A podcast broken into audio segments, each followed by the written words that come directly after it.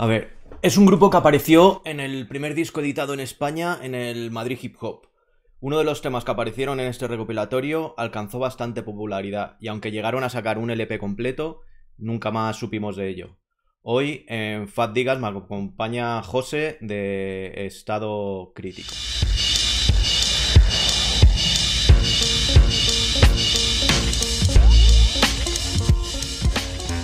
Eh, quiero saber, eh, eras muy joven cuando empezó todo esto, pero ¿qué música escuchabas antes de que llegara el hip hop a tu vida? Bueno, eh, nosotros era, hablo por mí, yo era un, tenía bastante diversidad musical porque en mi casa se ha de todo. Pero el, rollo del funky, de la música disco y tal, y los ruidos y los sonidos y esa forma de, yo oía a Bowie, oía a Pink Floyd, entonces a mí eso me, de siempre me nos llamó, nos llamó mucho la atención. Y cuando ya de aquello que nos una mezcla. En, lo nuestro era mucho el deporte, la gimnasia deportiva y la curiosidad por este tipo de músicas. Y bueno, no teníamos nada en mente y vimos por las películas, los documentales, algún vídeo que salía algún bandarra haciendo cosas en el suelo y dijimos, ¡wow! Y entonces, ¿qué es lo primero que, que las películas y eso, pero aquí en, en Madrid o donde fuera, ¿qué es lo primero que viste? Ostras, ¿hay gente haciendo esto? ¿O hay más gente que le guste aparte de A ver, lo, primero fue la película Breakdance. Breakdance eh, nos llamó la atención, pero vamos, lo auténtico para nosotros fue Beat Street. Beat Street para nosotros fue un antes y un después, y ahí fue, pues no sé, yo creo recordar que todo fue una avalancha de, de situaciones, ¿no? Teníamos 14, 13, 14 añitos éramos adrenalina pura y estábamos todo el día queriendo hacer algo, queriendo quemar. Salió esto, empezamos a ver la película de Street, nos volvíamos locos. Que si un trozo de cintasol, que si grabando música en radio vinilo, porque nos habían dicho que en radio vinilo ponía música de los de, de, la, de, los militares, de, los yankees, de Torrejón. Eh, fue una simbiosis. Joder, que, que, que en Nuevo Ministerios que quedan para bailar eso fue ya, fue todo muy deprisa, no te puedo decir. Yo no tengo tanta retención en cuanto, pero yo sí recuerdo que fue una etapa, pues, pues de cuando eres adolescente. Y a nosotros nos llenaba mucho, nos llenaba mucho y lo veíamos muy, lo veíamos muy auténtico el tema, sobre todo todo lo relacionado con el ambiente Beat Street y tal, ¿sabes? O sea que, que sí que fui, bueno, claro que fuiste a Azca, porque todas las fotos eran de por ahí, y estuviste, empezaste por el break, el primer contacto así haciendo algo, break. Lo nuestro fue el break.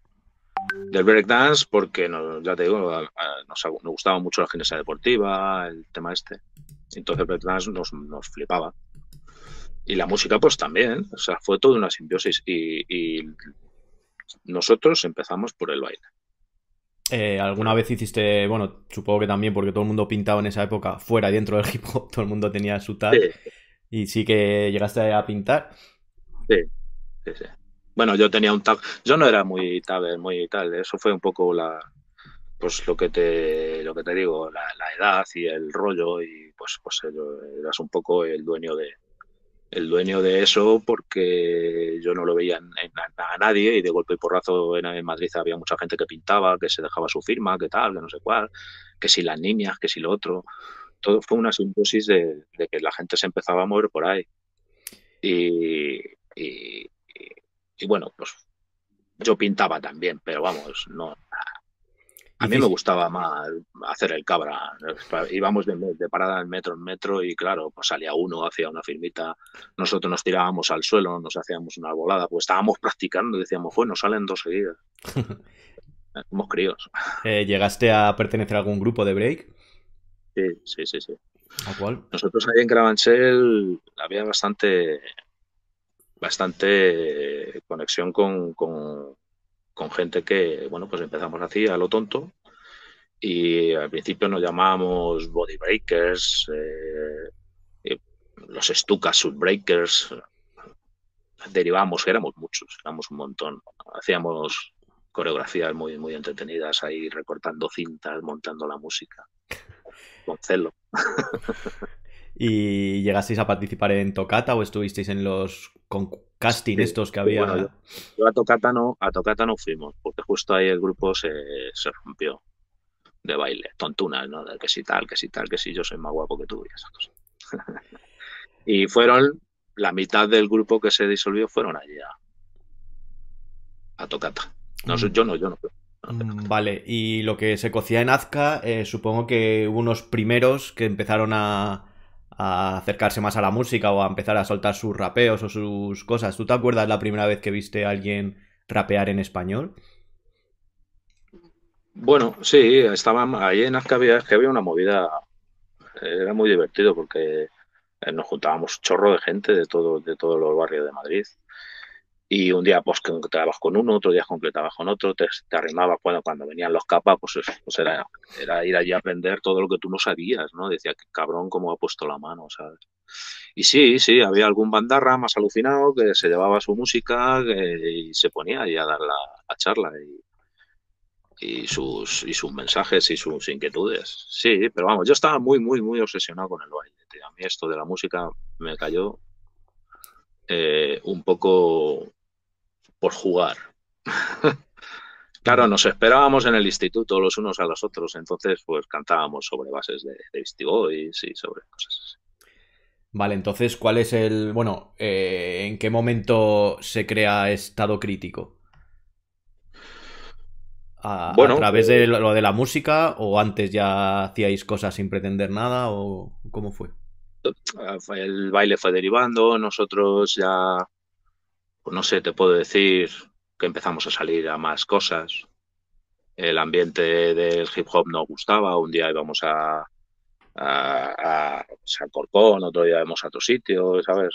Luego había días que nos íbamos a Argüelles, allá a tomar las cervecitas. O sea, teníamos ya, fuimos creciendo. O sea, pasó desde que empezamos a velar hasta que empezamos a rapear.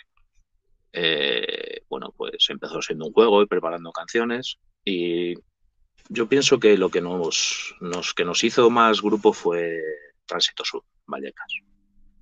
Tránsito Sur en Vallecas era una gozada, porque ahí yo no sé cómo ocurrió, no sé si fue eh, todo el rollo que había de eh, Seni con DNI, toda esa, esta gente, eh, toda esta tropa se conocían de, también del baile, venían de los Madrid City Breakers y todo esta. O sea que venimos muchos del baile y derivamos en Vallecas por la buena música que se ponía ahí, que no era la base, etcétera, etcétera.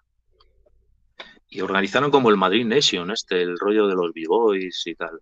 Y ahí ibas a Tránsito Sur con tu cajita de ritmos, te daban dos cables, un par de micrófonos y, echabas tus charlas. Y había gente de todo tipo, gente de Vallecas, gente de, de Galipa, gente de, de de Alcorcón. Cuéntame un poco lo de eso de Madrid Nation, que lo han comentado alguna vez en alguna entrevista, pero no sé muy bien lo que era o qué.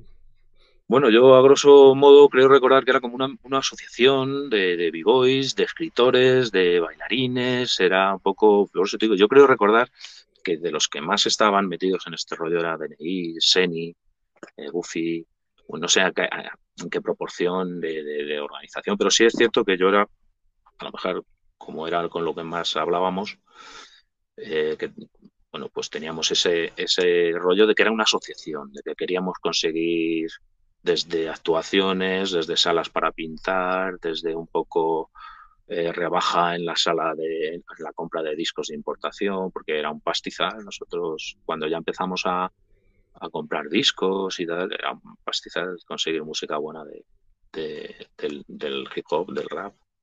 O sea, que supongo que todo en Tránsito Sur, eh, fuera, de lo, o sea, fuera de lo que es la base de Torrejón, es donde os juntabais los primeros eh, ya relacionados con la música, saliendo un poco del break, sin salir sin llegar a salir del break, pero los que os interesaba más la música, ¿no?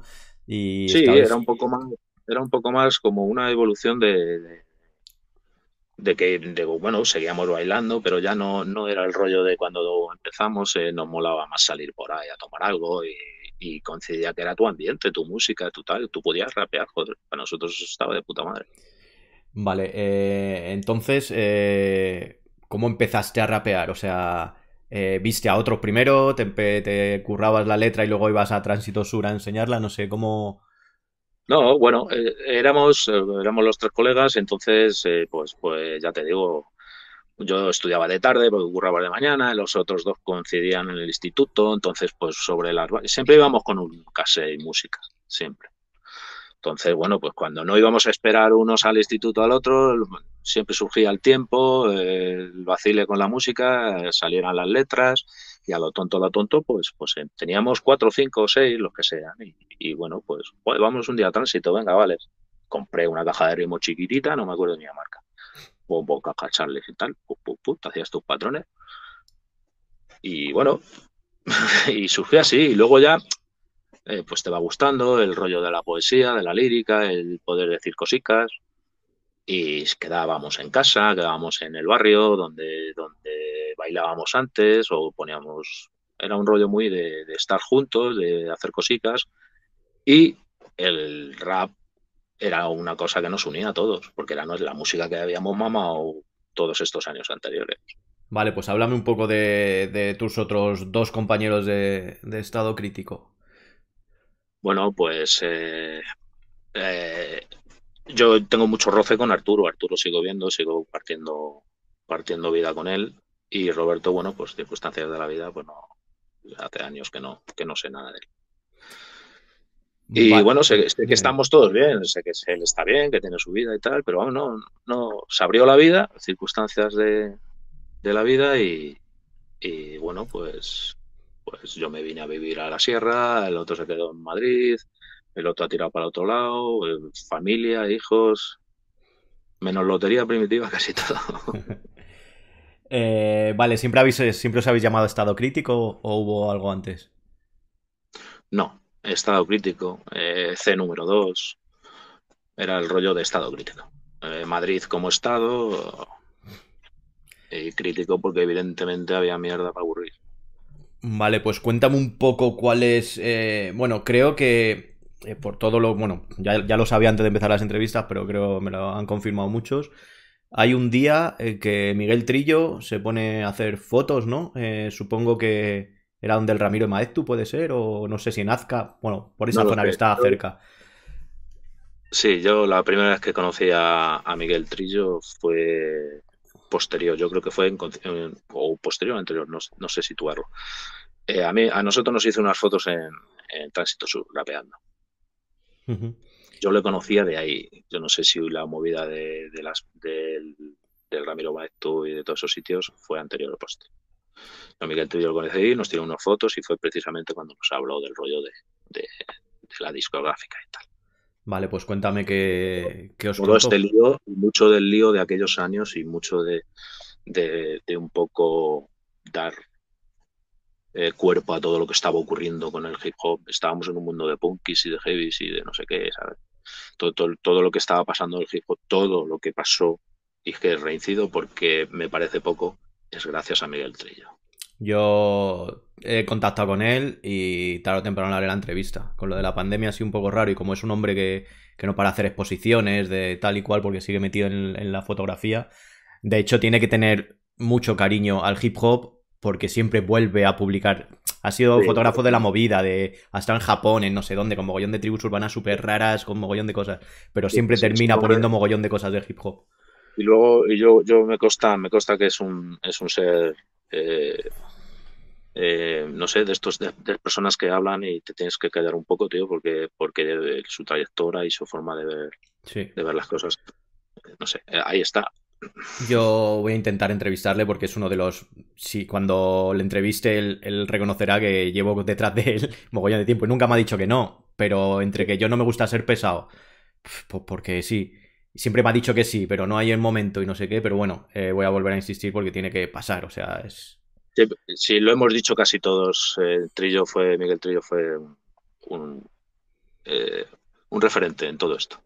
Vale, pues ¿cuál es el siguiente paso? ¿Cuándo te enteras de que alguien va a grabar un disco y, cómo se escogen? fue, fue, como te, fue como te digo. Eh, nosotros íbamos allá a tránsito, pum, pum, una tarde, hostia, que está este hombre por aquí haciendo fotos y tal, ¿quién es? Y ya vino, él se presentó, un tío así hablando raro, es un personaje, es una persona, ya te digo, que, no, no, le ve, yo desde el primer momento que le vi dije, este hombre eh, eh, habla así como muy tal, eh, hay que tenerlo en cuenta. Y nos no lo soltó muy, muy, muy rápidamente. Oye, chavales, que os he visto tal, hay una discográfica, un amigo, una discográfica que quiere sacar un recopilatorio de hip hop y, y nos puso en contacto y ya está. Y, ahí nació, ahí nació el rollo de, Madrid Hop. ¿Y cómo, cómo se escogió? ¿Había más grupos? Yo siempre he tenido una duda porque supongo que habría más grupos. Era la época de, todo esto, del break, de Azka un poco después, mucha gente que, que, estabais ahí, pero salisteis cuatro grupos solo. Me parece muy pocos para un recopilatorio, con dos temas. A ver, que no es al revés, no hay ninguna crítica ni nada. Siempre me ha sorprendido de que no hubiera un recopilatorio, como luego hubo el Rap Madrid con mogollón de grupos, ¿por qué solo vosotros cuatro? ¿No había más gente? No, no, ahí en ese, en ese tema no, no entro, pero fue, fue el primero, o sea, nadie... Sí, sí. Este Bandarra apostó porque a lo mejor el contacto que tuviese Miguel Trillo con este señor, pues eh, le, diese un poco el aliento a apostar por esa situación nueva que estaba surgiendo en, España. se llamó Madrid Hip Hop, pero eh, pues yo gracias a ti me estoy dando cuenta y, hombre, no éramos tontos, que esto ocurría en toda España. Madrid Hip Hop, ¿vale? Pero, pero no sé, no sé si el proceso fue a nivel nacional, no sé la pasta que tenía esta gente como para meterse en ese rollo de, como Madrid, Madrid, o sea, perdón, eh, Rapid. Madrid fue, fue, ahí había algo más. Pero esta gente, la productora que era, era bastante, pues, pues, pues limitada, era una cosa limitada. Entonces no sé yo hasta qué punto se conformaron o no, no lo sé. Hombre, se supone. ¿Grupos? ¿Cómo no, cómo no iba a haber más grupos? Claro, claro, por eso, por eso. Pero bueno, ¿se escogieron a vosotros antes, o sea, viéndos actuar o algo? ¿O tuvisteis que pasar un proceso, mandar unas canciones? ¿Fue algo así? Sí, le grabamos unas cositas con un cassette en casa, eh, un poquito las ideas que teníamos, con una caja de ritmos que teníamos, una rola y tal. Y...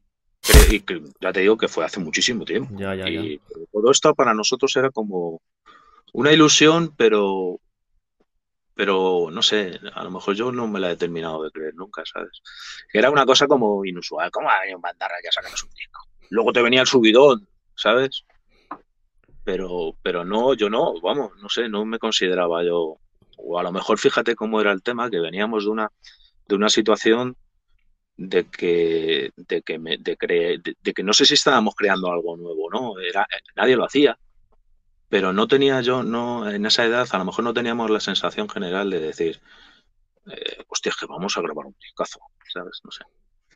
Sí, claro, es raro porque el hip hop, o sea, por lo menos en esos años, no eran grupos que se dedican a la música hasta que consiguen un disco, ¿no? Vosotros hacíais una cosa, supongo que sin ninguna pretensión, ¿no? Y que aparezca un hombre diciendo que voy a grabar esto que estáis haciendo. Pues tiene que ser algo, o sea, no es una carrera de músico usual, digamos. No, no, no, claro que no, no, porque además nosotros nos fijábamos en lo poco que veíamos en los vídeos. A la leche, cuando vimos el primer tío haciendo scratch, a mí, yo, yo en Beat Street me quedé, digo, digo, pero ¿qué es esto? ¿Sabes? Yo venía de guitarras y de cosas, yo veía instrumentos en, los grupos y a mí me costaba mucho entender lo que era un sample y, y de hecho nosotros cuando nos, cuando nos metimos a grabar nosotros no teníamos medios ni, ni, ni es que no había, o sea, lo tenías que hacer con un tocadiscos de los de tapa. Era complicado. Vale, eh, ¿presentasteis las dos canciones que al final salieron o presentasteis más canciones? Presentamos cuatro o cinco, yo creo recordar. Teníamos, teníamos pues, pues unos temillas y, y a lo grande y Majoju pues eran canciones que tenían unas bases, pero no, no existía una música. Nosotros no teníamos esa música. Era, era todo caja de ritmos, ¿no? Claro, nosotros no teníamos sintetizadores, ni, un equipo de grabación, ni... Nosotros compramos una caja de ritmos, ya te digo, una chiquitina, y cuando empezamos a crear un poco más de canciones, pues nos dio por comprar una Roland que tenía ya patrones y era más fácil de programar. Y era lo que nosotros fuimos al estudio con eso. Y hubo un músico de, la productora que es el que hizo todos los arreglos y toda la, la, composición armónica de, y musical de, los temas. Vale, o sea, y, la música estaría, estaríais vosotros delante, sería parecido a lo que hacíais, pero como pasarlo a, más profesional. claro, tú fíjate que nuestro, lo nuestro eran caja de ritmos y rapeado. Y él, eh, este señor, además que es, un, es una eminencia, pues el hombre ¿Quién intentaba adaptar. ¿Sabes el nombre? Eh, me da igual, yo creo que recordar que se llamaba Jaime, Jaime Muñarriz, pero, pero no estoy seguro. Eh, bueno, estamos hablando de este disco primero, ¿no? Chachan. sí, sí, sí. Bueno, no, en ese, en ese sí, no sé si hizo los arreglos Jaime Muñarriz en el, de, en el LP. Sí, aquí pone producido por Luis eh, G. Escolar y Jaime Munarriz. Sí, sí. eran productores y claro, él era el arreglista, el músico. Y no sé si es profesor de, en alguna universidad, no sé, no sé, le perdí el hilo también. Era una persona muy agradable ¿eh? y yo, vamos, muchísimo respeto. Eh, ¿Cómo conseguíais? yo, dime, dime. yo después, con los años y, y, tal, adaptar la música o sea, hacer la música, algo que ellos no, no, no manejaban, pues no sé. Yo, como músico que soy, a lo mejor lo considero difícil en aquellos tiempos. Bueno, en aquellos tiempos, por lo menos en España, creo que muy poca gente sabía hacer esa música o conocía incluso esa música, o sea. Hombre, a ver, la situación en la que estés, en la que tú vivas y cómo te rodeas de, de todo este ambiente hace mucho. Pero fíjate Además lo estoy viendo por, por ti, por, por cómo estás haciendo todo este tema de, la vieja escuela. Unos años más tarde, unos pocos años más tarde, la gente espabiló bastante. A lo mejor que nosotros éramos canelos, pero la gente espabiló bastante y si te gustaba algo ya la gente se empezó a preocupar, se empezó a meter en, samples, en, otro tipo de aparatos que, que, bueno, para mi parecer la música es muchísimo más auténtica, no tiene nada que ver. Claro, pero también eh, supongo que. Yo escucho la base de Majo ahora y veo lo que hicieron unos años más tarde esta gente y digo, madre mía. Sí, pero yo creo que también era cuestión de edad, ¿no? Era cuestión de que eran, eran, erais muy jóvenes y luego los, los que dices tú tres, cuatro años después son más o menos de tu generación, pero que estuvieron más tiempo para sacar algo y aprendiendo más, más carrera o más aprendizaje que vosotros que fue como de repente. Sí, se nota, se nota muchísimo. Mira Jungle King, o sea, es que no tiene nada que ver. No tiene nada que ver. No sé si será más bueno o más malo, pero tú ves ahí una autenticidad, algo más relacionado con lo que oíamos. Claro. ¿Y cómo Entonces, esta gente, pues bueno, es que el rollo de, cuando, como entramos como a Toriles, cuando con lo del disco entramos como a Toriles, ahí nos faltó pues, pues esa madurez que no teníamos para haber pensado un poco más en el estilo, para haber pensado un poquito más en lo que queríamos, para haber pensado un poquito más En, todo eso que, iba a ser para ti. Eh, ¿En qué grupos os fijabais? Supongo que por la forma que teníais de entrelazar voces y eso, pues estaba ahí Randy MC, Beastie Boys y demás, ¿no? Lo has dicho tú.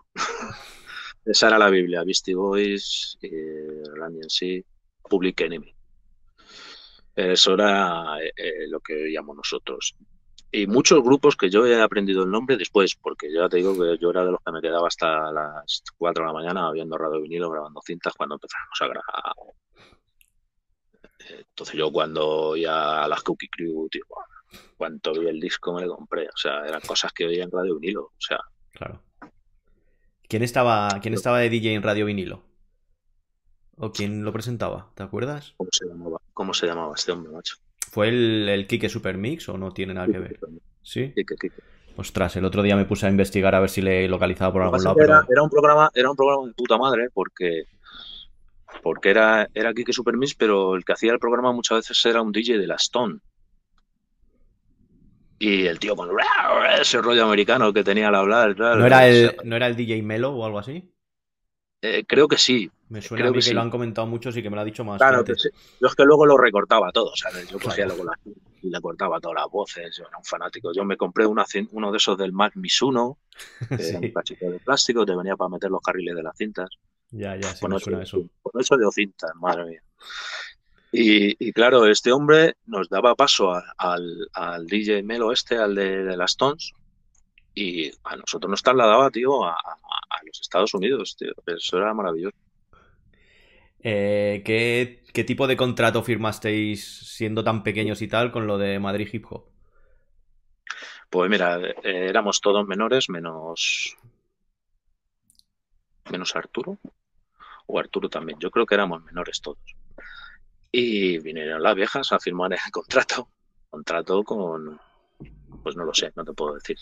Yo con los años creo que no sé, pues era el contrato que había, el royalty correspondiente, pero, pero no éramos, no, no teníamos eh, un contrato hecho por nosotros, que no, o sea, un tipo, contrato tipo, me imagino que todo el beneficio y todo lo bueno para ellos y nosotros pues currar gratis en promociones, etcétera, etcétera. Mm, ya, no me refiero, me refiero lo Tengo, lo tengo en casa, eh, lo tengo en casa, pero no, no, bueno, pues algún día me, molaría verlo por, curiosidad. Me refería más, más que al dinero, que sé que, ninguno os hicisteis de oro con esto, ni mucho menos. Me refería a que sacasteis el, Madrid Hip Hop, luego sacaste el Navidad Hip Hop y luego algunos algún disco. Eh, bueno, no estoy seguro. Claro, es que el rollo fue, el rollo fue que.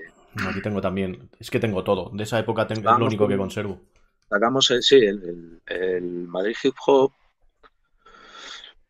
era como un pequeño compromiso a, que si funcionaba bien o no funcionaba bien, nos sacaban luego un recopilatorio en Navidad. Y el tío tuvo la idea de hacer villancicos y sacamos el, Navidad Hip Hop. Y luego ya en los discos, ahí fue cuando el rollo de, esta productora, pues nos, se vendieron a, nos vendieron a Polygram. Y el disco ya salió en Polygram. Sí. Yo creo que el de todos, pero no estoy seguro porque el sindicato no sé si fue también de los primeros. Sindicato creo que pone Troya en el disco todavía. Este, a nosotros, por ejemplo, ya no nos sacamos el LP con Troya. A nosotros Troya nos vendió a Polygram. Sí, los únicos que nos sacaron fueron los QSC, que no sacaron disco. Claro, es que fue, fue un rollo muy raro. El tío no debió de ver color o no, no había tampoco apoyo, no teníamos apoyo de nada. O sea, nosotros éramos una circunstancia. Nosotros cuando firmamos el contrato en Troya era la gente que estaba manejando a Duncan Du y esta gente, ¿sabes? Pero bueno. No digáis taco. No decía, no digas taco, no digas taco. Digo, vaya, esta gente, o sea, pertenecía la, productora pertenecía más a un rollo más 80, más, sí. más pop. Y, y, no teníamos apoyo, las promociones fueron muy raras, había una descompensación, se vio muy claro que no pretendían apoyar al movimiento, sino que querían ganar dinero. De los cuatro gambas que éramos, el que más dinero había, pues tal, el que menos había, la autenticidad no se, no se tenía en cuenta, porque pues ese quizás fuesen los más auténticos en ese tiempo. Sí, bueno, era, era un poco producto. Y ellos no grabaron disco, ellos no grabaron disco. Sindicato de Nancy, nosotros ya en Polygram, o DNI no sé también si fue en Polygram, no, no estoy de acuerdo. No, o sea, no, no lo recuerdo. Fue, fue es que yo creo que vosotros tardasteis como un año más que el resto, o casi dos años más que el resto. Claro, porque nos pilló el rollo ese de la venta. Vale, de todas formas, grabasteis el disco, el primero te digo, el recopilatorio, el Madrid Hip Hop, y de repente, eh, sobre todo a nivel 40 principal, a nivel mm, eh, general, digamos, música general, el tema de Vais a alucinar y el Ao Grande de repente petan. O sea, petan porque yo tengo el recuerdo de estar en mi casa escuchando al mediodía la radio y, oír vuestras canciones. Cosa rarísima en esa época. Bueno, rarísima, no sé si rarísima, raro escuchar hip hop y más en español porque no había nada. Pero sí que ahí me llamaba más bastante la atención y, llegar a los 40 no es fácil. O sea que sí que hubo un cierto éxito. Ahí, ahí hubo, a ver, hubo salir en listas en Radio Fórmula a nivel nacional. Eh, y eso fue una estrategia de esta gente que me imagino que la usaron, pues como fuesen tramos, nos metieron allí. Y el disco, los discos aguantaron. De, eh, hecho, eh, Pasa alucinar de DNI que estuvo bastante tiempo. Nosotros allá mantuvimos un rato, pero que fue muy fue emocionante también porque nosotros nosotros nos pasaba como a ti, o sea, poner la radio y ya no oírnos a nosotros, sino oír un grupo que está haciendo hip hop, no sé, estaba, estaba por aquel tiempo, creo. Aquí no hay playa o algo de eso. Sí, puede ser. Eh, de todas formas, sí que eh, conseguisteis un cierto éxito y fue un año que sí que estuvisteis. Fue en el 89 cuando salió. Supongo que casi 89-90, que luego salió el Rap en Madrid y se mantuvo lo que es el, la burbuja esta del hip hop, que hubo una especie de burbuja. Eh, y sí que estuvisteis haciendo conciertos, moviendo por toda España, sí que os movieron, ¿no? O tengo esa sensación. Sí, bueno, nosotros nos movimos pocos muy poco. Nosotros tuvimos unas promociones en, radios eh, a nivel a nivel, pues no sé, recuerdo Toledo, recuerdo una vez que nos llevaron a Mallorca con los 40 principales, eh, una actuación que hubo en Madrid en la Plaza de los Cubos. Nosotros estuvimos en poco, el tema de promoción, poco. Una, una actuación que tuvimos en la Universal, la Universal Sur, no, en la Universal, en la antigua, en la ley de fundadores. Y poco más. Y de ahí, pues como era todo promoción, pues eso te digo que en el contrato debe de ser que la palabra promoción era que no cobrabas un duro. y nosotros no. Pero yo creo que iba un poco relacionado también pues hombre, si, si tú tienes eh, unos, tú eres la productora, y tienes unas bandas en, en la radio fórmula y, no las mueves o, no las quisiste o no lo vistes, moverlo como todo un concepto, sino como este es el que más está arriba, pues hay que moverle un poco más. Que yo a lo mejor lo veo lógico, ¿sabes? Pero, pero porque pensarían en ganar dinero, no pensarían en, llevar esto para adelante. Rapid Madrid yo creo que lo hizo muy bien, porque fueron casi, casi todos en mayor o menor medida me imagino que lo del dinero también ocurriría allí. Sí, bueno, yo creo que, Ariola, no, eran tontos. Por eso, por eso, que a diferencia de lo vuestro es que estaba Ariola y Ariola replicó lo vuestro, supongo, no lo sé. Muy rápido, además, una cosa súper rápida. Y, y, había, era una promoción, supongo, más grande, no lo sé. Esto es una cosa que digo yo por el tipo de empresas, ¿no? Pues es que esa es la clave. la, a ver, el contacto que tuvo esta gente para meternos en Radio Fórmulas pues fue una baza muy buena, pero luego a lo mejor el concepto de llevarlo todo para adelante, para, a mi parecer y en la distancia, respetándolo, creo que, se, que no lo hicieron bien. Tenían que haber hecho otra. Si era una apuesta, era una apuesta. Si no, no juegues. Ya, ¿y cómo lo vivisteis vosotros? Porque al fin y al cabo erais chavales de 16, 17 años eh, que habéis grabado un disco, que salís en la radio, que ¿cómo lo viviste tú? Hombre, al principio muy emocionante principio muy, muy auténtico, muy emocionante, disfrutamos mucho y lo, me lo he pasado muy bien. Pero luego, y a raíz de esto que te he dicho anteriormente, pues ves que, que no, que no eres, que no te están apoyando, tal, eh, te sientes un poco frustrado, defraudado, engañado. Y, y la última etapa pues fue fría, fría ese año que estuvimos, que si tal, que si Pascual, con Poligram, que si nos vendían. Preparamos otro disco con una banda de aquí precisamente de, la sierra, que era muy... Era más nuestro, ahí pensamos en nosotros, ahí sí queríamos cantar.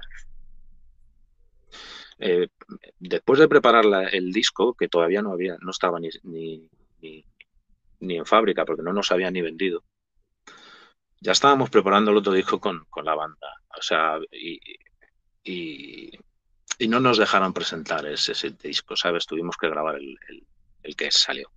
está bien, que lo hicimos, que colaboramos bastante musicalmente. Vale, pues vamos si quieres hablar de, ese disco, que también lo tengo. Este disco, bueno, yo lo tuve en su época que me lo compré. Ese disco eh, lo grabó, ese disco se grabó en Troya. Ese disco, la producción fue de Troya. La musicalmente dices y todo. esto se hizo en Troya. Igual, o sea, fue un paso más del otro disco, digamos. Sí, o sea, nosotros, yo pensaba que el proceso era que nos iban a sacar el disco ellos. Todo se grabó, esto se grabó en un, se grabó en, ahí en, un, en, la, en una habitación de, de, Las Torres Madrid, eh, la de Plaza España. Y, claro, ahí fueron cuatro tardes que grabamos todo.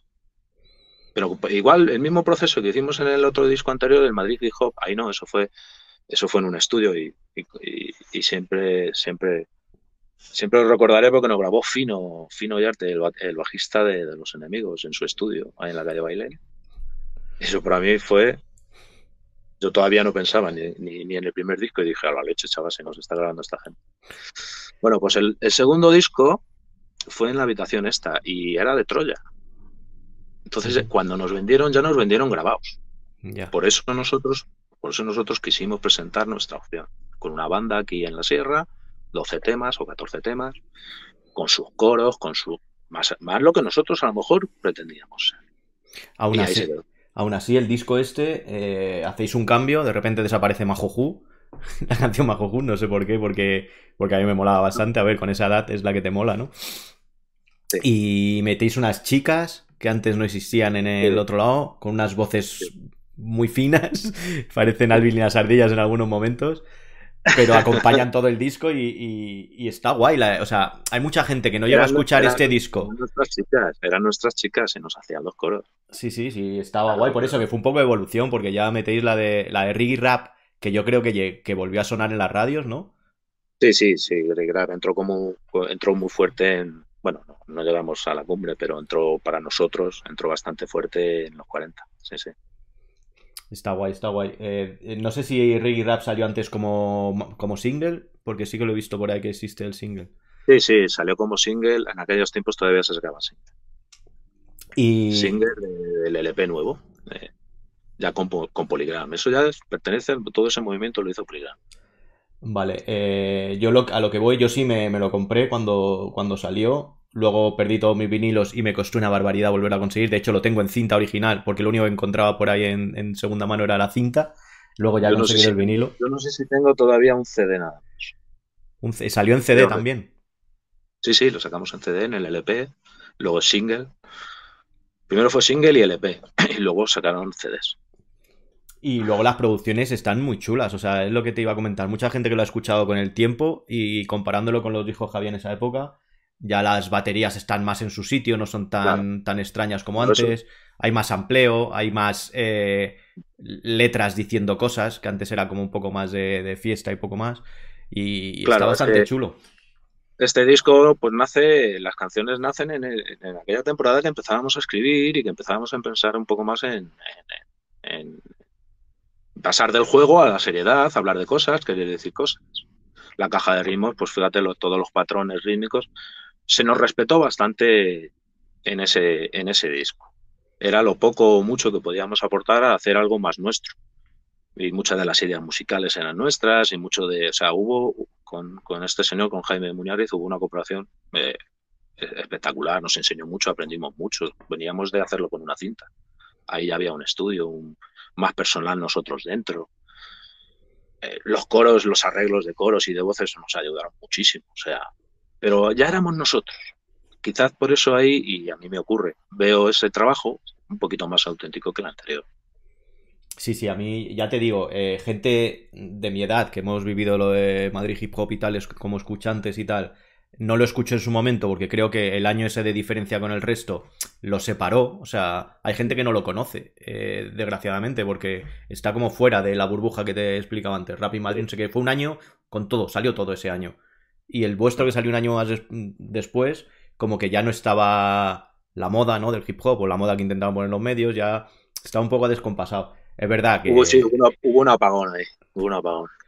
Pues eh, bueno, con este disco dabais conciertos, ahí hicisteis algo ya por vuestra por vuestra parte, no sé si el sello ya os dijo que se acabó, no sé cómo fue. Ahí se frenó, ahí se frenó todo porque ya te digo que fue yo muchas veces lo pensé que nos vendieron porque ahí hubo algo, no sé, no sé si serían primos, colegas o hermanos, ahí hubo, algo. Eh, la otra productora se quitó del medio, no quiso seguir y, y a lo mejor pues, como ya estaba grabado el disco, pues lo sacaron para ver si sonaba la castaña con reggae rap y no hubo más. Yo creo recordar que con estado crítico en ese disco no hubo nada. No sé si hubo la promoción de, Palma de Mallorca. No, no, ahí no. Eso fue con eso fue con Troya. No, yo creo que no hubo nada con cuando ya estábamos en Poligram. Ni eh, con reggae Rap no estuvisteis en ningún programa de televisión o algo con salimos en salimos en pues sí, eh, eh, hubo la promoción del single. A ver, tú metes un disco, tú en esa temporada, no sé cómo será ahora, metías un disco en Radio Fórmula y estabas, tenías una promoción. Y eso tenías que ir, tenías que ir a, no sé cómo se llamaba, estuvimos en, en Plastic, estuvimos en, en, en Rockpop, no, en Rockpop no. Sí, en Rockpop estuvisteis antes. Bueno, estuvisteis grabando en Ramiro de Maeztu. Eh, Salís ahí un videoclip modernísimo. y, y cuatro cosas más que hicimos del reggae rap. Es, eh, estuvimos en, ¿cómo se llamaba el programa este de Tocata o, no, o, Rocopop, o Rocopop, algo de eso. Rocopop estuvisteis seguro. Tuvimos eh, una actuación que, que, cantaba Roberto porque en reggae rap casi todo es lo hace Robert, nosotros hacíamos algún coro. Y, y, y cuando veo el vídeo me, me, me me molaba mucho porque estaba él, se quedó él cantando y nosotros, pues Arturo y yo nos tiramos al suelo, pero nuestro era bailar, a nosotros nos daba bailar, éramos como, éramos, y además yo me veo y digo, hacemos monos así, moviéndonos. Porque no éramos ni bailarines, tío, éramos, éramos que nos gustaba hacer voladas, tío, y, vueltas con la espalda y vueltas con la cabeza. Y todavía teníamos, teníamos ese, teníamos ese, ese regustillo de lo, de, lo del baile, tío. Y poco más, no creas que con Polygram hicimos no mucho estado crítico no se ha puesto. Ahí Polygram no ha puesto. Y además lo que tú dices, hubo como un apagón, pasó de ser una moda. Y, bueno, pues ya está, surgió así. Vale, eh, ¿recuerdas, o sea, guardas todas esas cosas? O sea, ¿o te ha sorprendido ver ahora vídeos en YouTube que no habías visto desde esa época? ¿O sí que guardas todo de alguna forma? Pues guardo muy poco porque en aquellos tiempos era VHS todavía y algún CD. Pero vamos, ahora ya casi todo lo que voy recopilando lo voy recopilando ahora. Eh, llevo unos años atrás que, que oyes el comentario de algún. Cuando sacó el libro Chojin, cuando sacó. Hay, varias gente que ha hecho estudios del de hip hop en España y sale tu nombre y bueno, pues es curioso que busques y dices, coño, pero si esta actuación yo no me acordaba de aquello. Sí, está guay, está guay. No han sido todo posterior. Yo de aquella época pues tengo los discos, tengo algún recuerdo de fotos, algún comentario de prensa guardado, como los viejales. ¿Y recuerdas algún concierto, alguna cosa que digas, ostras, ahora sí que estoy haciendo música, que te sentiste un músico aquí porque, joder, al fin y al cabo, si me ha llegado a mí que no te conozco de nada es porque estuvo en todos los lados, digo yo. Y, y no solo a mí, que vivo en Madrid, sino que vuestro nombre es conocido en toda España. Hombre, ¿te refieres a, que, qué actuación fue la que me hizo a mí pensar en que podía ¿En qué momento dijiste estoy guay? Esto está guay. A mí me gustó una muy, muy buena que hicimos con la banda de aquí de la Sierra de eh, que estábamos preparando el disco. Entonces, como salió, salió el, al final se sacó el disco que grabamos con, con Troya y dijimos, bueno, pues de, la, manera que nosotros podíamos, no teníamos ni idea de manager, ni de cómo mover un grupo, ni, nada de eso. Entonces, lo único que teníamos así era el disco, pero queríamos tocar con la banda que teníamos. Y nosotros grabamos una maqueta. Eh, y bueno, la movimos. El caso que a lo que voy, que tú me has preguntado, es que fue muy curioso, porque esa maqueta no la grabó Seni de DNI, macho. Y bueno, la movimos y tocamos en un pueblo, el primer directo, en un pueblo a tomar por culo en Guadalajara, en verano, con una piscina, y tocamos la banda y nosotros rapeando, yo con los, con los platos. Eh, no, miento, vino Seni a tocar con nosotros con los platos de DJ. Eh, la banda, las chicas haciendo el coro, hay una fiesta en un pueblo. Pues macho, nos, fue para nosotros lo más auténtico. Una banda de rock, nosotros haciendo hip hop, y, hombre, yo era DJ, pero yo no tenía una destreza ni un equipo, ¿sabes? Eh, y, estuvo de, eh, Seni con nosotros y eso, joder, para mí fue un concierto inolvidable. Y ahí sí que dije yo, esto mola, esto, esto del directo mola.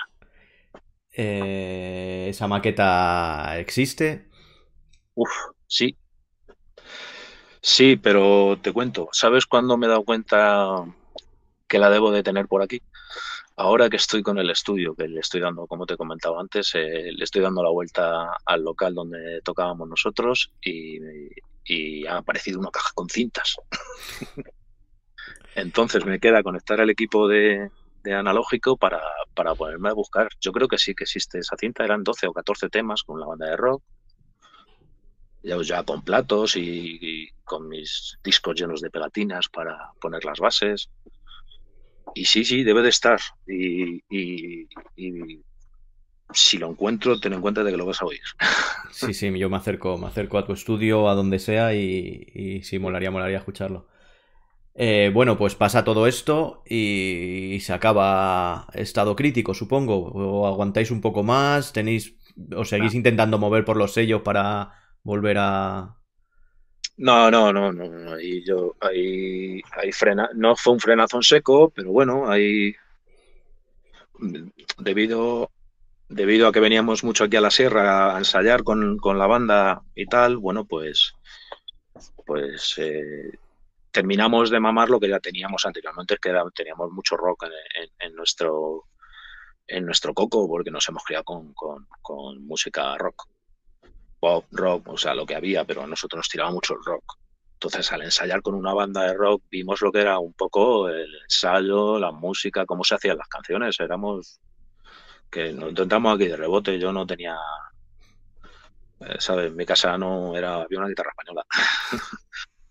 y, al, ensayar con esta gente, pues eh, a mí personalmente me, tiré a, a, lo que siempre me ha gustado, que es el rock. Y bueno, la vida se fue abriendo y, el hip hop pasó a un poco más ese lado sentimental, ese lado que siempre te ha gustado, que está ahí, que siempre le, tienes, pero que, eh, nosotros tiramos hacia el rock. Yo, vamos, eh, los compañeros, pues toqué un rato con una temporada con Robert y Arturo, pues derivó por otros lados, circunstancias de la vida y ya la vida se nos abrió bastante. ¿Y has seguido el hip hop, eh, la evolución desde que lo dejaste? Sí, yo he sido siempre espectador. A mí me ha gustado, a mí eso me marcó y, lo siento y lo tengo.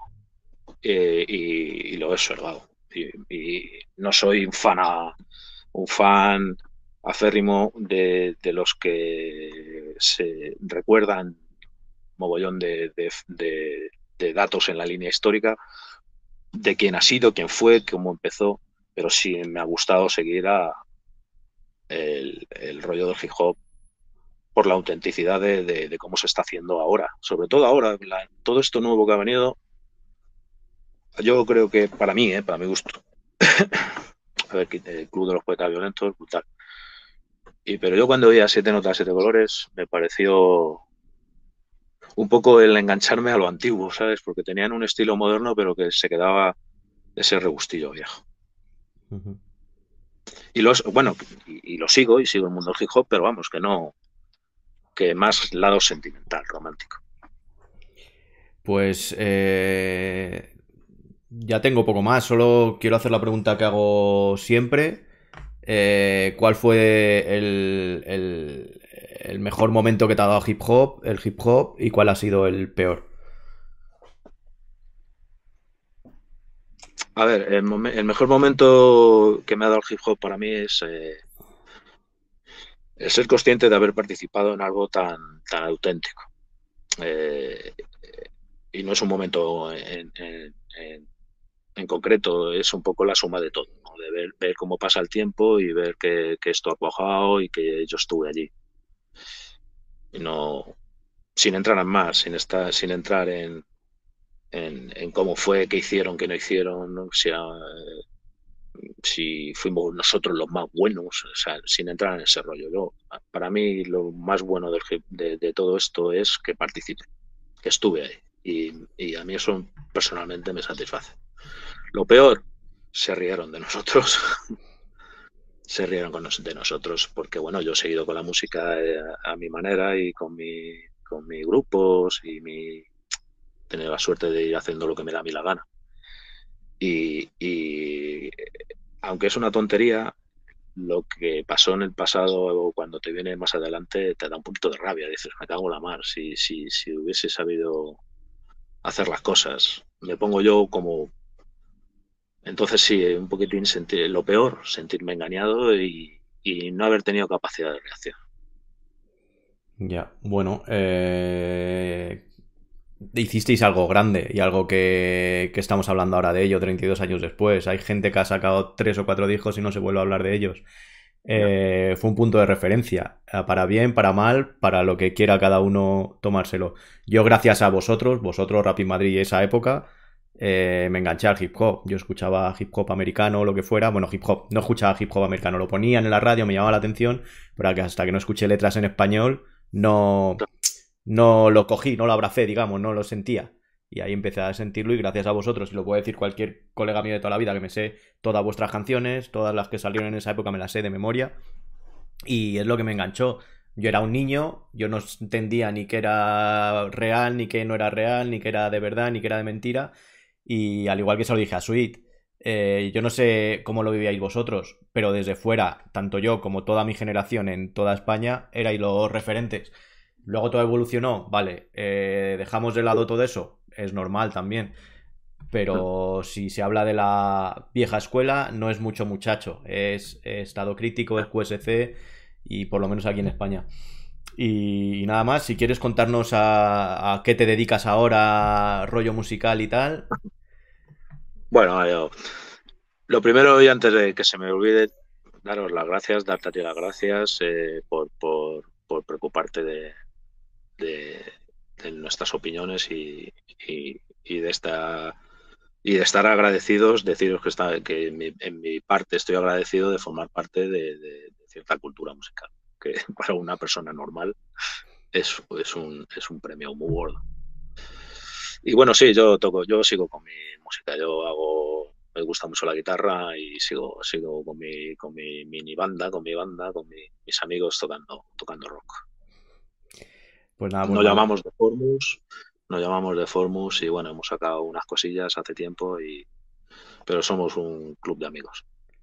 Pues, pues nada, yo ya, ya te digo, ya cuando quieras podemos quedar. Eh, bueno, para la gente que no lo sepa, vivimos en el mismo pueblo y nos hemos, me he dado cuenta eh, contactando con él. No he querido quedar con él antes, como te lo dije a ti, para que no me cuentes todo esto y, mover la boca mientras tú contestas, sabiendo yo, sabiéndome yo las respuestas. Pero ya cuando quieras, pues quedamos, nos tomamos un café. Estás más que invitado a un cafecito y una charla más tranquila. Pues seguimos en contacto y tío, muchas gracias. Gracias a ti por todo. Venga, cuídate. Chao.